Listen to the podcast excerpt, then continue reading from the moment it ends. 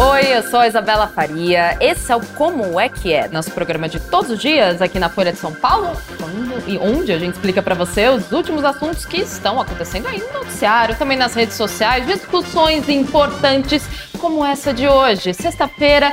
Bora entrar no final de semana um pouco mais leve. Vamos falar de sexo? E vamos falar de sexo na terceira idade. Tentando responder a pergunta se ainda é um tabu o sexo na terceira idade, o que fazer para não ser, principalmente também os benefícios da atividade sexual quando se é mais velho, mas a gente não vai falar mais só de uma faixa etária mais avançada, a gente vai falar também dos jovens, diversos estudos, diversas pessoas especialistas estão dizendo que as pessoas mais jovens estão fazendo menos sexo. Para entender tudo isso eu tenho a honra de apresentar a queridíssima Miriam Goldenberg, da Folha de São Paulo, nossa colunista. Ela é também antropóloga e pesquisadora e autora, gente. Autora de diversos livros aí, sendo mais recente A Arte de Gozar. Miriam, muito, muito obrigada por vir aqui, mesmo que de longe, porque ela está no Rio de Janeiro. Muito obrigada por aceitar o convite para a gente discutir aqui no Como é que é sobre sexo. Obrigadão. Isa, é uma alegria estar aqui com você. Eu sempre quis participar do seu programa, que eu gosto muito. E hoje vamos falar do tema das minhas pesquisas. Por que será que ainda se fala tanto de sexo e se faz tão pouco, ou se faz, ou se faz menos do que se gostaria. Exatamente. Mas não só na terceira idade, não é. só na terceira idade. Importante, a gente vai né, tentar pegar, tentar falar de todas as faixas etárias aqui, o máximo que a gente puder, mas eu queria primeiro começar focando na velhice na terceira idade, né, que é o tema central aqui do nosso Como é que é de hoje, mas de onde vem essa máxima de velhice assexuada? Quanto mais mais velho você fica, menos tesão você tem, menos vontade de transar você tem. De onde vem isso? Vem da realidade. Porque realmente. é verdade. É, é verdade. Eu vou falar das minhas pesquisas, tá, Isa? Eu não sou médica, eu sou antropóloga. Então, eu pesquiso esse tema há mais de 30 anos, eu tenho 5 mil pesquisados. Eu vou falar o que eu tenho encontrado. E em primeiro lugar, não existe velhice no singular. A velhice é plural. As pessoas falam de velhice como se fosse uma coisa só. E uh, não sabem, ou nem pensam que quem está velho hoje, quem está com mais de 60 anos hoje, 70, 80, é a geração que era jovem nos anos 60 e 70. É uma geração revolucionária. É uma geração que explodiu vários tabus, que mudou comportamentos. É a geração da pílula, é a geração do divórcio, é a geração do sexo livre, é a geração do feminismo, da contracultura. Essa geração envelheceu. Então, não dá para falar que a velhice hoje é a velhice da minha mãe. A minha mãe, com 30 anos, era mais velha do que eu, com mais de 60. Então, os comportamentos, ela namorava menos do que eu, ela transava provavelmente menos do que eu, ela, recomeçou, ela não teve um recomeço de vida como eu tive, que me casei aos 57 anos. Então, tudo isso é uma grande novidade. É a primeira geração que está envelhecendo com mais liberdade, com mais escolha principalmente as mulheres. Que escolha tinha a minha mãe uh, na década de 20, 30, 40? Casar e ter filhos. E ela casou aos 24 anos, já era velha, aos 24 anos naquela época. Eu, quando me casei, que eu me casei cedo, meu primeiro casamento, eu olhava para uma mulher de 30 anos grávida, eu falava, nossa, como que pode uma mulher de 30 anos grávida? Hoje as mulheres com mais de 40 estão ficando grávidas. Então, houve uma revolução comportamental, não só no sexo, mas o mote dos anos 60, a libertação das mulheres, do feminismo, tinha muito a ver com sexo. Era prioritário gozar. Era prioritário ser livre, era prioritário ter experiências, era prioritário fazer escolhas, era prioritário quebrar aquelas prisões que as mulheres viviam. Hoje, já não é tanto assim. Já não é, é essa libertação dos anos 60 e 70. É, que Leila Diniz, a minha tese de doutorado foi sobre Leila Diniz, né, uma mulher revolucionária, hoje já ficou meio naturalizada. Nós estamos falando aqui sobre uma questão que era prioritária nos anos 60 e 70, mas que hoje já faz parte do cotidiano. Transo ou não transo, separo ou não separo, traio ou não traio. Eu tenho um livro é, que foi meu best-seller, que eu escrevi em 1990, que se chama A Outra, um estudo antropológico sobre a identidade da amante do homem casado. Naquela época, em 90, quando eu fiz essa pesquisa, quem reclamava de falta de sexo eram os homens. Ah, muito justificava a traição porque a mulher não queria transar. Hoje, na minha pesquisa, quem está mais insatisfeita, quem mais reclama é a mulher, não o homem. Então, tem tantas revoluções que aconteceram nas últimas décadas que não dá para falar que sexo é um tabu. Okay. Não dá para falar que os velhos são assexuados. Não dá para falar que todos os velhos adoram transar. Por quê? Porque nós temos mais escolhas. Transar, não transar. É, mulheres, principalmente, me falam isso, sabe? Nunca gostei, nunca foi bom, ele nunca soube muito bem, nunca tive muito prazer. Então, hoje, eu tenho mulheres, Isa, na minha pesquisa, de 80 anos, e me perguntam: como que eu faço para comprar um vibrador? que nunca tiveram orgasmo na vida e sabem que podem ter com vibrador. Então, eu acho lindo isso, uma mulher de 80 anos me perguntar como é que eu compro um vibrador, me explica. Sim. Ela tem até vergonha de perguntar para outra pessoa, mas para mim ela consegue perguntar. Eu tenho mulheres de mais de 80 anos que entram em sites de relacionamento e estão namorando caras jovens, Sim. que gostam de mulheres mais velhas. E tenho também mulheres com 40, 50 anos que falam: para mim já deu, não quero mais, já tive filhos, já transei, agora eu quero outros tipos de prazeres.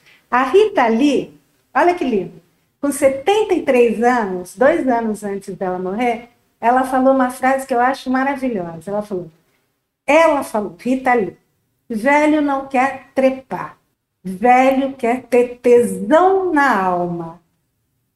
Eu, ela, Rita Lee, aos 73 anos, já trepei, já usei droga, já rock and roll, tudo.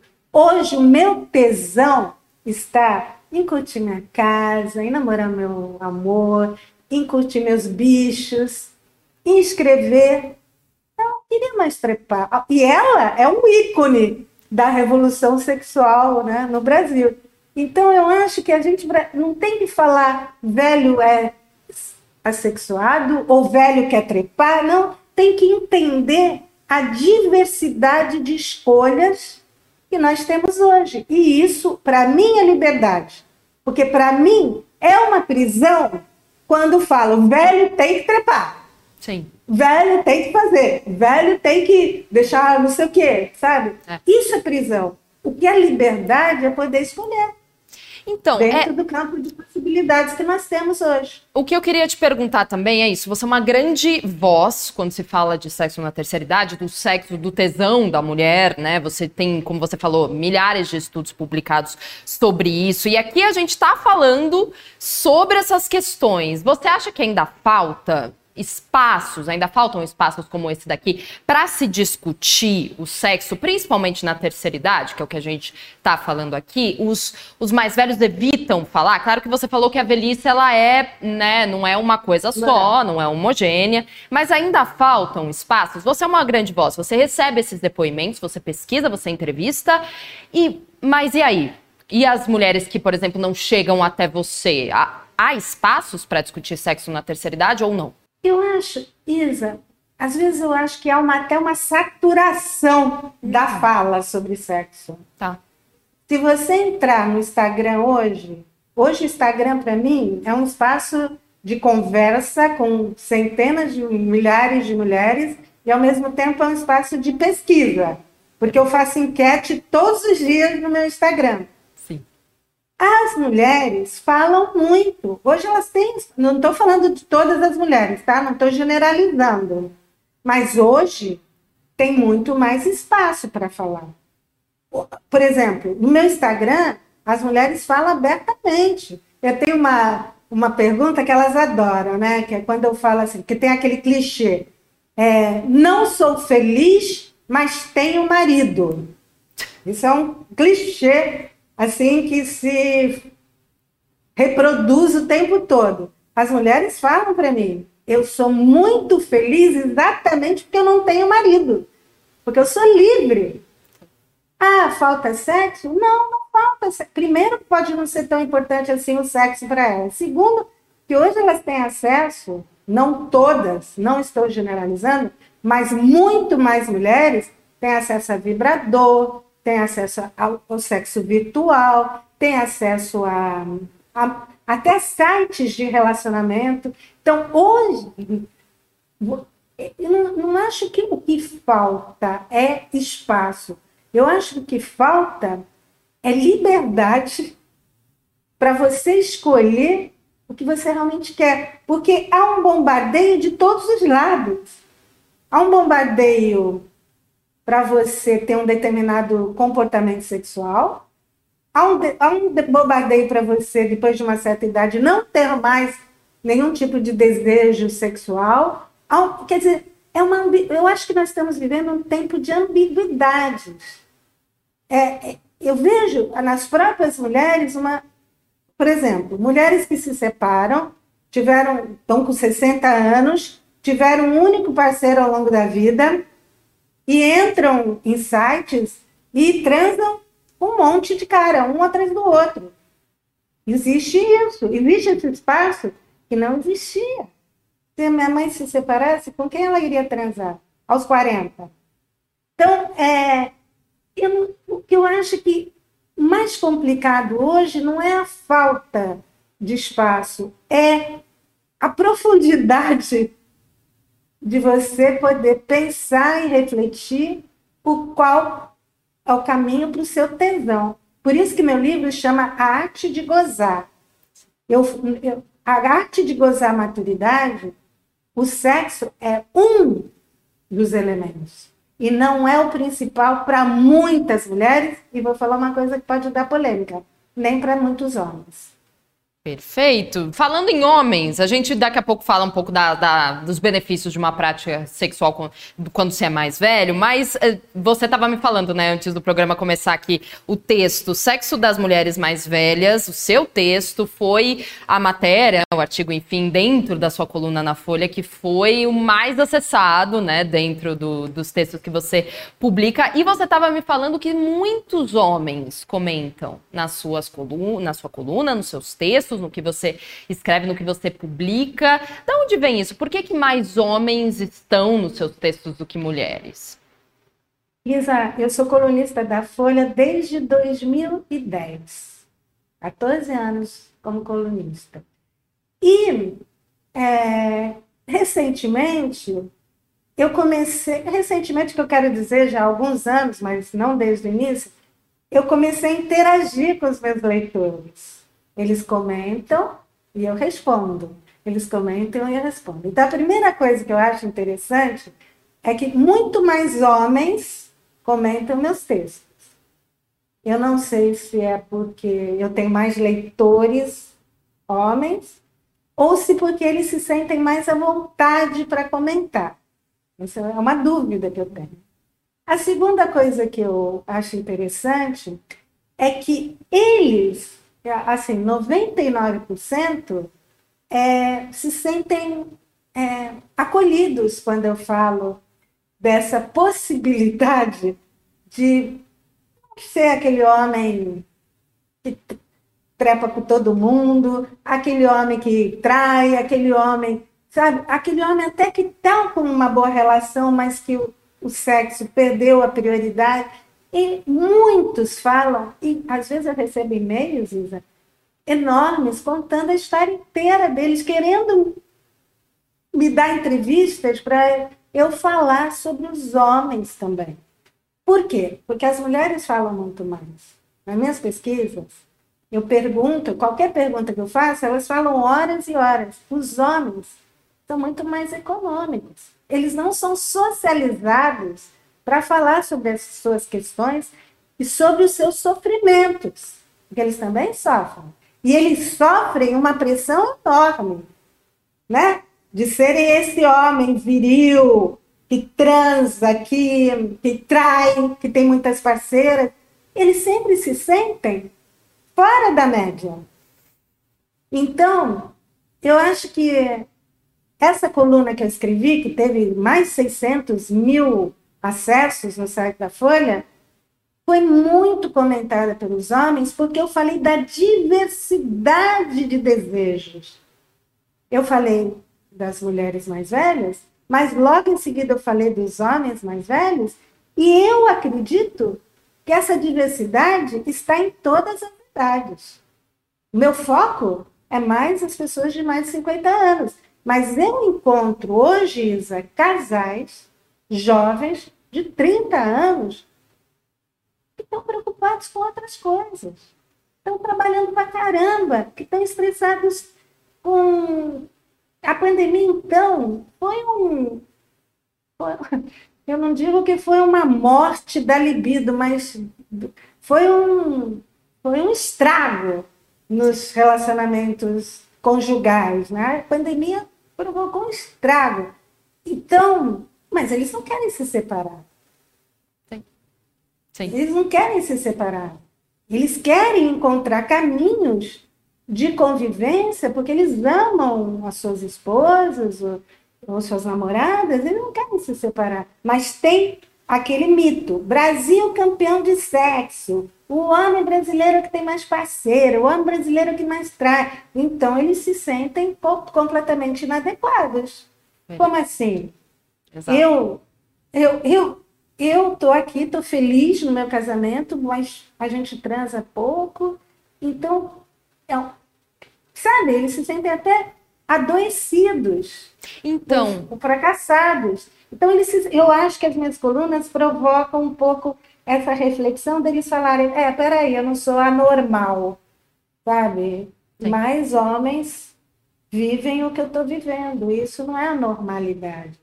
Sim, você falou de adoecidos. Tem aqui um comentário no, no Instagram de uma pessoa. Estou com 60 anos e perdi totalmente o interesse sexual. Tem outras pessoas também conversando e comentando aqui, tanto no YouTube quanto no Instagram. Mas antes de ler uma pergunta aqui, eu quero fazer uma pergunta para você, Miriam, que é essa parte mais da saúde, mais comportamental. Quais são os benefícios, então, de ter uma atividade sexual, de ser ativo sexualmente quando você é mais velho? Eu não sou médica, né, Isa? Sim. Então, mas dizem por aí que é muito bom, que é bom para tudo, que é bom para a saúde física, mental, espiritual, que é bom para rejuvenescer, que é bom para é, que é, é, é bom para tudo, tá? A medicina diz que é bom para tudo. Perfeito. Então tá. O que eu percebo? Os benefícios de você ter uma relação satisfatória, amorosa, com sexo excelente ou com sexo mais ou menos, com sexo porcaria. A relação é mais importante do que o sexo. Às vezes você tem casais que têm uma vida sexual deliciosa e que brigam o tempo todo, que discutem, que competem, que estão sempre que até precisam disso para ativarem a, né, a, a, sexualidade e tal. Eu não sei se tem grandes benefícios aí o sexo. Porque o que as mulheres me dizem, aí são as mulheres que me dizem mais do que os homens. A intimidade, a confiança, o companheirismo é mais importante do que o sexo. O sexo é consequência disso tudo. Então, preliminares para elas, não é TTT, dois minutinhos, tá? Preliminares para ela é tudo o que acontece durante o dia inteiro. É isso que é importante. Se ela gozou, se ela não gozou, mas se ela teve um momento de intimidade gostosa, é mais importante.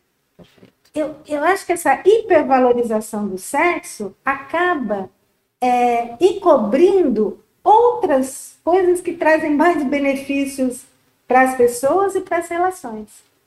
Perfeito, muito interessante que você apontou agora, Miriam, essa construção do, do tesão feminino, né, que você diz. Mas é, agora tem um outro lado que eu queria te perguntar e que o pessoal aqui tá, tá comentando também. Tem uma pessoa dizendo: Brasil é um país muito religioso, ainda há quem creia que sexo é exclusivo para reproduzir, ou seja, exclui a mulher depois do término do período fértil, ignorância pura. E essa mesma pessoa faz uma pergunta: Boa noite, o Jornal da USP e o site da BBC informaram que houve aumento dos casos de HIV nos idosos, se comparado com 2011. É a falta da educação sexual desde a puberdade que gerou isso? Tem, os cuidados são os mesmos, né? Quando você é mais velho, quando você é mais jovem, é preciso se proteger contra, contra as. Não são mais DSTs, né? São ISTs, né? E por que que a gente está vendo um grande número dessas infecções quando você é mais velho? Isa, eu fiz uma pesquisa com jovens, pouquinho antes da pandemia, em 2019, e as meninas morriam de vergonha de comprar camisinha. As meninas que eu estou falando, 16 aos 20 e tantos anos, morriam de vergonha de andar com camisinha na bolsa. Morriam de vergonha de dizer que para o cara usar camisinha, porque o cara falava logo assim: Não, você não confia em mim? Ah, tá. Você está achando o quê? Que eu transo com todo mundo? Você não confia em mim? E acabavam Isso estou falando 2019.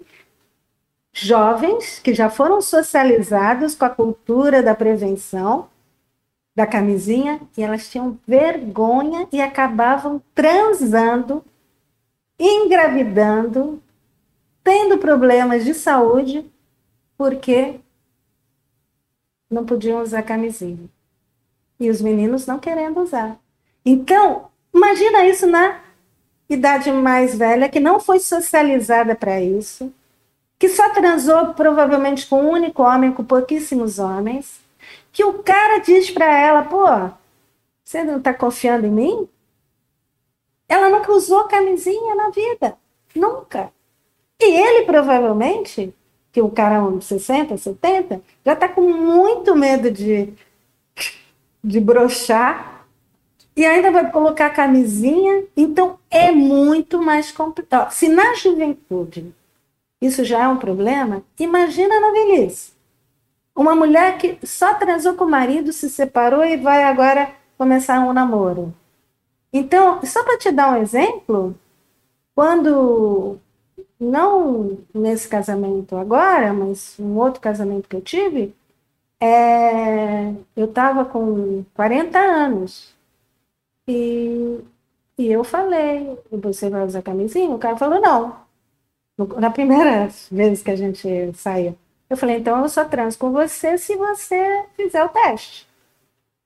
Ai, que absurdo, você não confia em mim? Eu falei, não é questão de confiança, não te é questão de cuidar. É questão de cuidado. Sabe? Você não sabe também o que você tem que você não tem. Aí ele foi e fez o teste. Agora, quantas mulheres?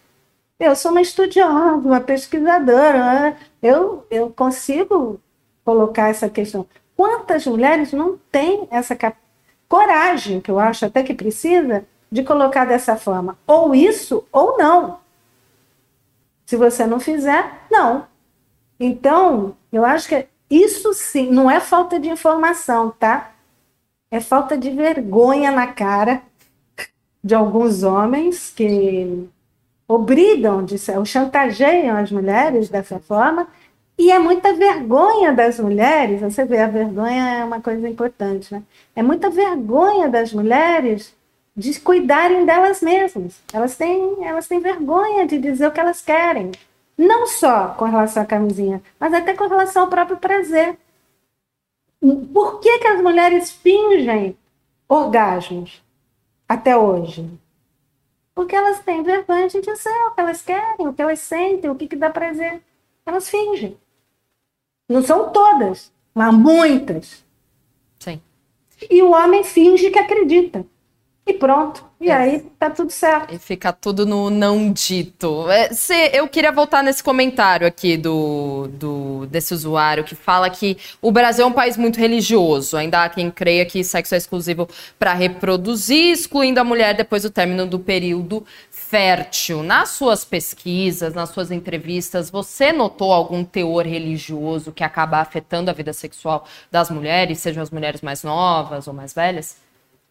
Independentemente da religião, os discursos sobre o sexo já estão aí em todos os lugares. Não importa de que religião você é, você vai ver na televisão, você vai ver no, nas mídias sociais, você vai conversar com suas amigas. E o discurso sobre o sexo existe. Independentemente da religião, os comportamentos também mudaram. Né? Antes, uma, eu quando casei, eu casei, primeiro casamento, eu tinha 20 anos, eu casei meu primeiro namorado. Hoje já não é tão tão importante assim se você casa com o seu primeiro. Mas olha que interessante, Isa. Não estou falando de religião. Estou falando alunas de ciências sociais que eu fiz uma pesquisa. Meninas de 18 a 20 anos de ciência social. Quantos parceiros sexuais você teve ao longo da sua vida? Três. Pergunto para outra. Três. Para outra. Três. Professora, se eu falar que eu tive mais de três, o cara não vai confiar em mim. E se eu falar que eu tive nenhum ou um, ele vai achar que eu tenho algum problema. Então, Senhora. Lógico que a religião né, é um fator e está na nossa cultura, está impregnado na nossa cultura. Mas existem outros valores culturais que fazem com que as mulheres tenham que ter um comportamento. Não precisa mais ser virgem.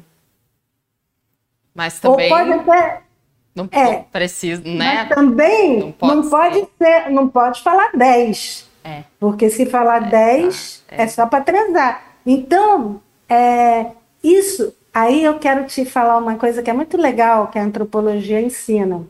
Os discursos mudaram, os comportamentos mudaram, mas os valores estão enraizados dentro de nós.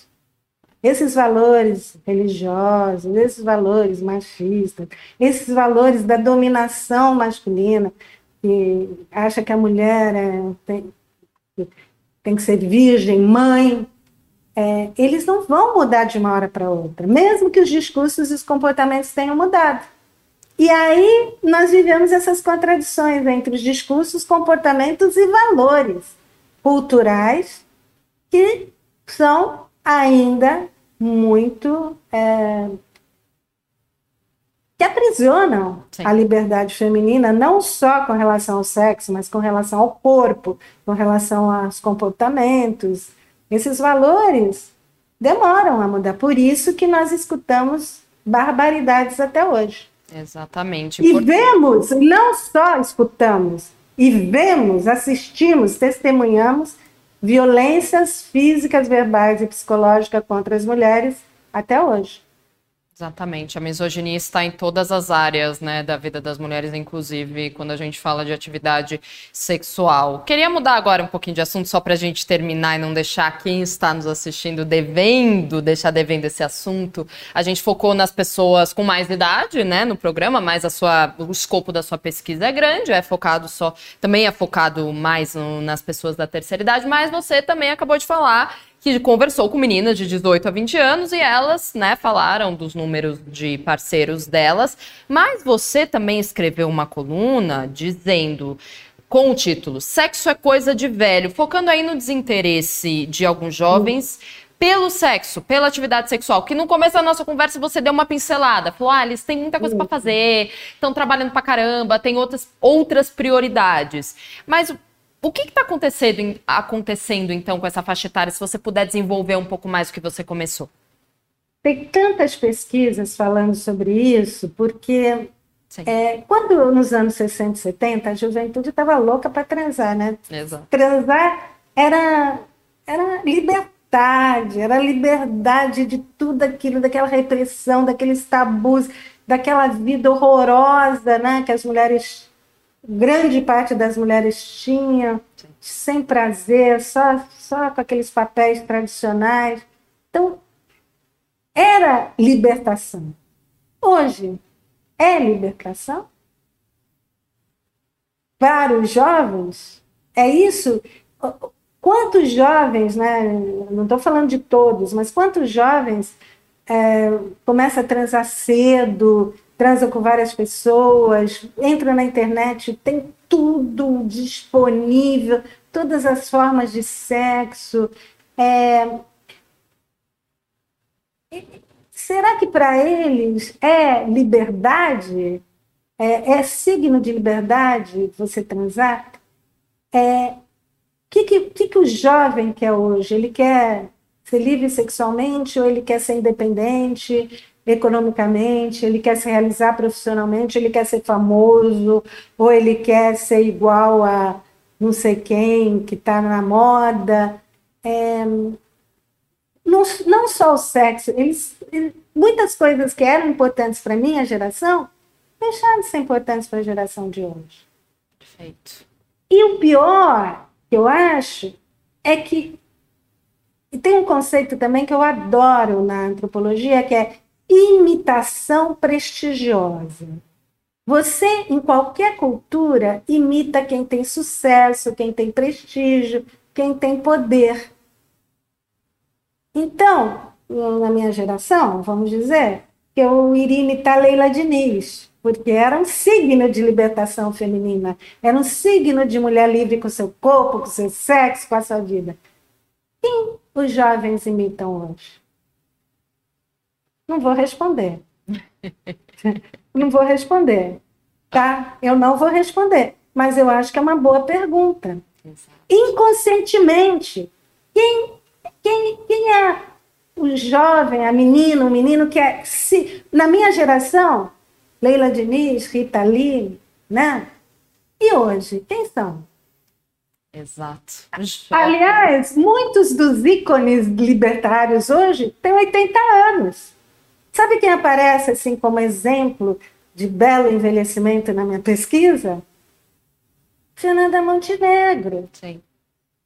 Gilberto Gil. Caetano, nem Mato Grosso. Sim. Isso, não estou falando só de velhos falando, estou falando de jovens falando. Sim. Então, Sim. Eu acho que é uma boa pergunta. Por que será que os jovens estão tão desinteressados, não só do sexo, mas de tantas outras coisas que eram tão valiosas para a minha geração e continuam sendo? Exatamente. Quem, quem, quem são os, quem eles imitam inconscientemente. Eu não estou dizendo que eu imitava a Rita Lee nem Leila Diniz, mas elas simbolizam um espírito libertário da minha geração. Quem simboliza isso hoje? Cabe a não geração. sei, Isa, você, você pode me responder porque na minha pesquisa não aparece ninguém. é difícil mesmo, eu não, eu não consigo pensar em ninguém na verdade. Você resgatando esses ícones de outras gerações, como você falou, da Rita Lee, do Caetano, do Gil, acho que são mesmo o que as pessoas mais jovens, que têm um pouco mais... É, que a tem um pouco... Belém se tornou um ícone recentemente Sim. Sim. de sensualidade, de liberdade, de beleza. Perfeito. Então, ela tem quanto? 67? Acho sei, por aí. 66? Acho que então, por. E para os jovens, eu não estou falando que elas são para. Essa geração é só para os velhos, não. Eles são ícones até hoje ícones libertários. Quem são os ícones? Aí você vai falar, ah, os ícones dos jovens têm muito mais a ver com consumo, poder, fama, dinheiro, né? do Sim. que liberdade. Na minha geração, era liberdade. Liberdade, liberdade, liberdade. Hoje é o quê? É dinheiro, dinheiro, dinheiro? é, cabelo, cabelo, cabelo, é, é roupa, roupa, sabe? É o tênis, Sim. tênis. Eu não sei o que, que é. Qual, quais são. O que, que inspira esses jovens a se tornarem a sua melhor versão? Eu sei quem me inspirou. Simone Beauvoir me inspirou muito. Quem que inspirou? Então, eu acho que é, é, é, a gente tem que pensar por que, que os jovens estão tão desinteressados de determinados valores estão mais interessados em outros que a gente uh, ainda precisa compreender bem melhor, porque nós também estamos ligadas a esses valores, né? Exato. Mais libertários, mais, mais generosos até, né? Sim. Mais gener... Pelo menos na minha geração não tinha esse ódio. Hoje, hoje parece que a grande moda é odiar quem é diferente. As redes sociais, né, estão aí também para fomentam Mas muito a, ódio. As redes, as redes sociais são resultado, né? Elas não, elas só fortalecem algo que é um espírito da geração, que é a competição, é a comparação, é o ódio, é destruir o outro, coisa que não era Leila Diniz e Rita Lee, né? Exato, cabe à nossa geração, as gerações mais novas, né, a conseguirem um ícone aí que seja que amenize ou mais nós, a situação. Ou nós sermos, né? Exato, nós os nossos próprios.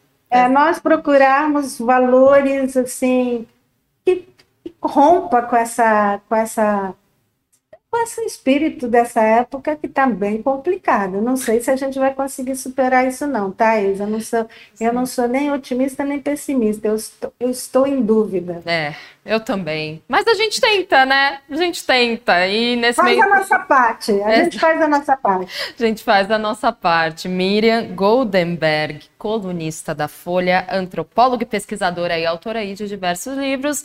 A Arte de Gozar sendo o mais recente deles. Miriam, muito obrigada. Que papo bom, que enriquecedor esse assunto que você trouxe para a gente. Volte sempre, por favor, para a gente conversar Exato. mais. Eu volto quando você quiser. Eu queria muito conversar com você. Estou muito feliz de conversar com você. Eu também. E quando você quiser, eu, é, é o meu slogan no Instagram. Tamo juntas. Sim, senhora. Muito obrigada, Miriam. Até breve. Brigadão. Até breve. Tchau. E muito obrigada Tchau. a você também que assistiu ao Como é que é de hoje. Amanhã, final de semana, não temos Como é que é, mas segunda-feira estaremos aqui. Tchau.